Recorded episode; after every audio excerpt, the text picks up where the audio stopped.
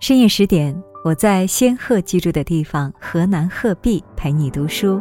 大家晚上好，欢迎收听十点读书，我是素年锦时。在我喜欢的女星里，有这么一个人，她既是美人的代名词，也是电影黄金时代不可或缺的符号。她美的不可方物，有着“台湾美人”之称，更被誉为东南亚第一美女。她纵横电影界二十余年，出演了百部电影，是港台影坛颇负盛名的女星之一，更是百年中国电影史上的十大女明星之一，创造了一个独属于她自己的时代。她，就是林青霞。岁月无情，美人依旧。这么多年过去了，她气质不减，内蕴也愈加丰富。她的每次出现，都能唤起一代人不可抹去的青春记忆。林青霞有多美？处女座《窗外》里的江艳荣一角，凭借清纯可人的姣好面容，在观众心里留下了深刻的印象。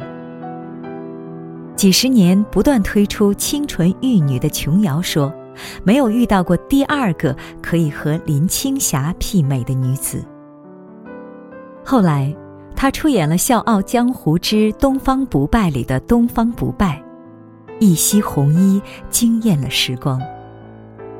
导演徐克说：“林青霞的美是可以延伸的，可以出色到令你认为反派也吸引人。”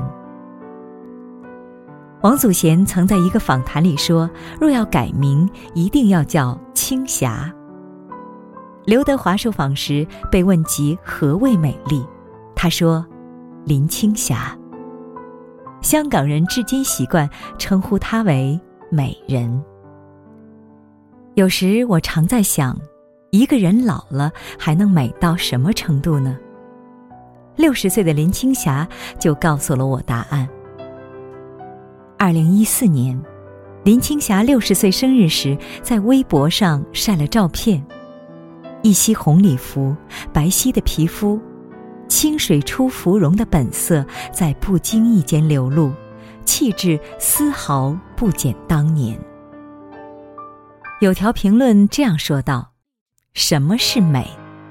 不是外表的光鲜亮丽。”不是生活的荣华富贵，而是内心无论你遭遇什么事，都能那么坦然，那么纯真。张颐和写过这样一件事：有一回，董桥约几个朋友吃饭，林青霞来的最晚，最后来的她穿了一件绿色连衣裙，双手扯着裙子，跳着舞步，转着圈儿进来，然后举着三根手指，得意道。三百块，打折的。董桥瞥了他一眼，说：“谁能信这个人快六十了？”六十岁的林青霞有着这个年龄女人该有的成熟与优雅，没有夸张的妆容和装嫩的打扮，却保留住了骨子里的那份纯真与美好。林青霞二零一五年参加真人秀节目，一身红裙出现在录制现场，让全场百号工作人员顿时鸦雀无声。见惯了大牌和大场面的导演都表示，从未见过有人能够一言不发，凭借气质就 hold 住全场。息影二十二年的他，面对镜头从容自如，举手投足中都是当年东方不败的英气妩媚，更平添了岁月沉淀后的优雅干练。林青霞的美是经过日积月累的修炼与沉淀才内化而成的气质，靠的不只是时间与阅历的叠加，更多的是自身感受的丰富性的不断延伸。她就这样美了六十几年，也会这样美一辈子。林青霞十七岁那年，刚从台湾金陵女中毕业，有一回和好友在西门町逛街的时候，被星探发现，从此开始了演艺事业。母亲拿到剧本，把剧本里的吻戏一一打了叉，然后牵着这个还不满十八周岁的女孩，来到电影公司签下了人生第一份电影合约，片酬是一万元新台币。当时的林青霞以为自己会演个同学甲乙丙，未曾想自己已被选作女主角。她的第一反应竟是：怎么可能？她的电影处女作《窗外》，同时也是琼瑶小说处女作，饰演的就是女主江艳蓉。此后。又成功出演了刘家昌执导的《云飘飘》，票房四百万新台币，打破了票房纪录。林青霞是幸运的，她的起点比别人高，没有底层打拼的经历，也没有跑过龙套，所以她离演艺圈的烟火气远一些，离作品近一些。林青霞在回顾从影三个年代时提到，那时拍戏很简单，不用搭景，也没有造型，服装自己带，一部戏两个月内就可以拍完。所以最忙的时候，她同时要应付六部戏，两周没有上床休息过，甚至有一回直接在片场靠着墙睡着了。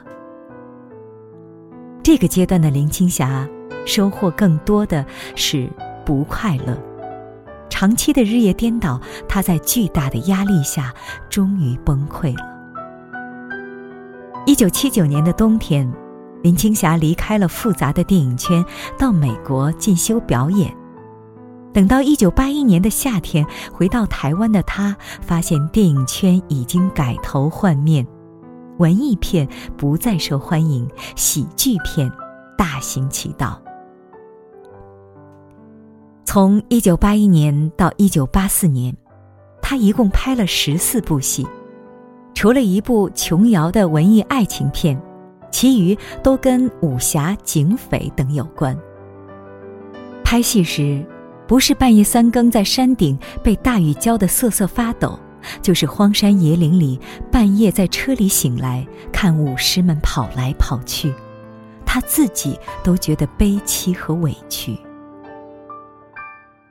有人曾说，或许正是因为林青霞美而不自知，她才更加的谦逊和努力。即便在那个年代里接了很多不想接的戏，也敬业的完成了每一场戏。一九九零年，严浩执导的《滚滚红尘》让林青霞拿到了第二十七届金马奖最佳女主角。登台领奖时。他说：“从台下到台上，短短一条路，好像走了几世纪。他口中的这条路，就是指自己从影以来的路，很漫长，也没有想象的好走，但他坚持了下来。”徐克的《蜀山》让林青霞与香港结缘，林岭东的《君子好逑》让他在香港落脚。一九八四年后，他在香港的片约不断，此后更把事业重心转到了香港，恰好赶上了香港电影的黄金时代。好的演员也要遇到伯乐，才能发挥出真正的实力。徐克在林青霞的演艺生涯中起了极为重要的作用。早在合作《蜀山》的时候，徐克就对林青霞说。青霞，将来我一定找你拍一部戏。这个角色就是后来的东方不败。他当时毫不犹豫的就答应了，因为我对他有信心。《笑傲江湖之东方不败》的票房超乎想象的好，这部电影更是引领了武侠刀剑片的潮流，也成为了林青霞的代表作之一。他所塑造的东方不败，红妆时风情万种，男装时冷峻霸气，至今都是无法超越的经典。在港期间，林青霞与香港最具实力的男演员都合作过，从周润发、成龙、张国荣到周星驰、梁家辉、梁朝伟。新龙门客栈、东邪西毒、六指琴魔都是有口皆碑的佳作。如今谈起，满满都是关于林青霞的回忆。林青霞是活在时代里的人，他先后经历了八十年代的台湾言情梦和九十年代的香港武侠梦，他的经历里有时代的缩影，他的演技中带着电影发展的足迹。他和他的美跟时代紧密交织在一起，有了这样的符号意义。不论是电影还是真人秀，隐退或是复出，本身就是一场快意人生的旅途。就像《笑红尘》里唱的那句：“来生难料，爱恨一笔勾销，对酒当歌，我只愿开心到老。”自一九九四年息影以来，林青霞便极少出现在公众面前。可就在二零一五年，她突然复出，参加了湖南卫视的真人秀节目，让很多人大吃一惊。有人甚至在知乎上提交了这样一个问题：林青霞是不是没钱了，居然会参加《偶像来了》这样的节目？答案显而易见。那真实的原因是什么呢？原来她和老公名下的延爱基金在大陆捐资建立了二百多个思源学校，有慈善项目和湖南台合作。为了表示对湖南卫视的感谢，他才参加了这次真人秀。林青霞一直都热心慈善事业，不管是在演艺圈还是婚后淡出影坛。一九八二年十二月，参加《欢乐满东华》筹款晚会，与汪明荃携手演出黄梅戏《十八相送》。一九九一年七月二十二日，他专程从美国飞香港，参加当时为华东水灾义演的忘我大汇演。二零零九年，为台湾莫拉风灾分别捐款三百万新台币、六十万港币。二零一三年，在龙应台的邀请下，担任台湾文化大使，开展了阅读新浪潮活动，更出任抢救台湾老电影的守护天使。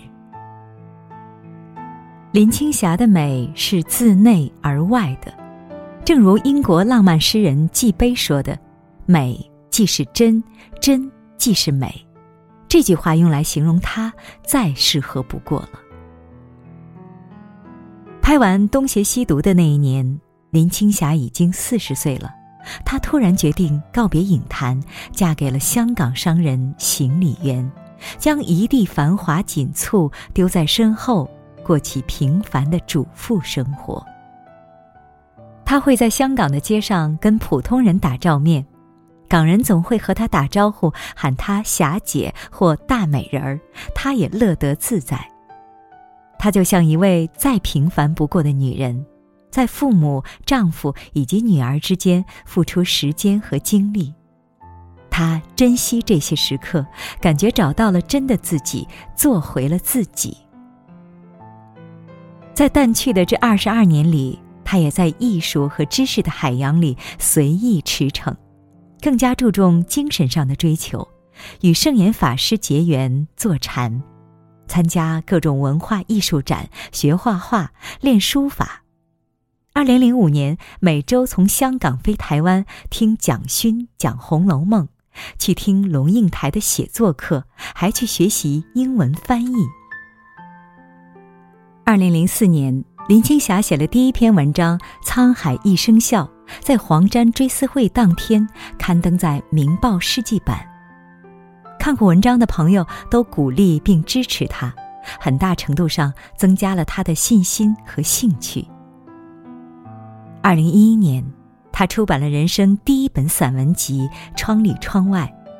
二零一四年，六十岁生日之际，他又出版了第二本散文集《云来云去》。林青霞说：“我喜欢自己有进步，你叫我做一个太享受的阔太太，我觉得不够。”很没意思，精神会很空虚。我喜欢有一点长进的生活，加分的生活。琼瑶为《窗里窗外》写的序言中有一段：“我没有看到那个皇后如何在皇宫里享受着她的三温暖，我看到的依然是我那纯真飘逸的青霞坐在灯下的计算机前。”写着他的所欲、所思、所感、所获，体会着他人生活动中的三温暖。什么是真正的美人？不是皮相的永远年轻，是精神和灵魂的始终鲜活。林青霞的前半生美在电影里，后半生美在现实中，真实、潇洒，不施粉黛，也让人。如痴如醉。二十岁时，她是美丽的天之骄子；三十岁时，她是璀璨的影坛天后；到了四十岁，林青霞洗尽铅华，变身家庭主妇。五十岁后，她说：“不要叫我大美人儿，请叫我作家。我只是一个永远不甘心停在老地方的人。”他的一生都在制造着属于自己的精彩，也不断带给我们惊喜。六十岁时，他用圆满形容自己的生活，他对往事也早已云淡风轻。他在新书《不丹虎丘寺》一文中写下自己的心声：到了耳顺之年，历尽人生的酸甜苦辣。生离死别，接受了人生必经的过程，心境渐能平和。在电影史上，林青霞永远星光灿烂；在美人史上，林青霞永远让人惊艳。林青霞时代会始终被我们所铭记，那些属于她的符号也永远不会消逝。如今的她褪去了曾经的光环，让我们见到了六十耳顺的从容和宽怀，让我们看到了女人原来可以这样美一辈子。今天刚好是林青霞六十三岁生日，祝福她在岁月长河里继续肆意前行，创造更多的可能与惊喜。林作家。生日快乐！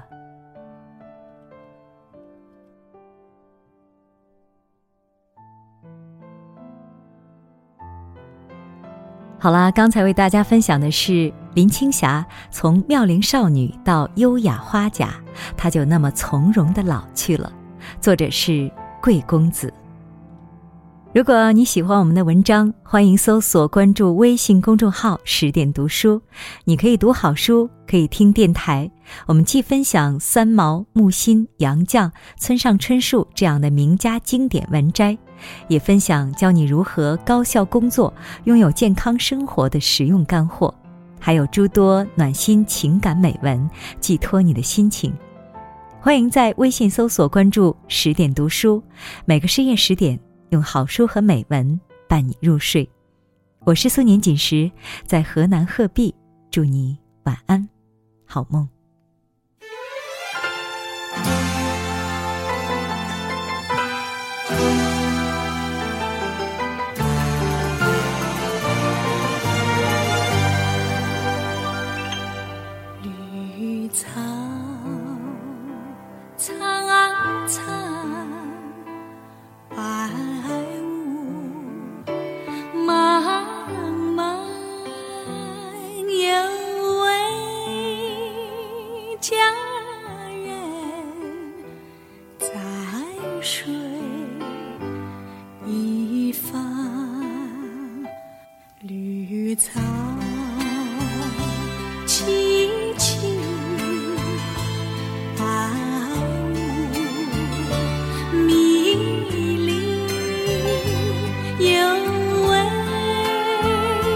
相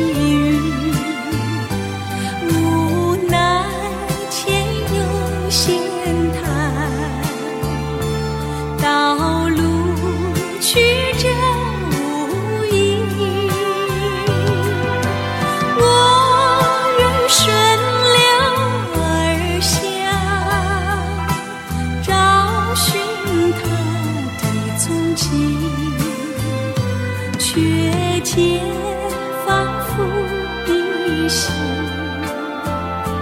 他在水中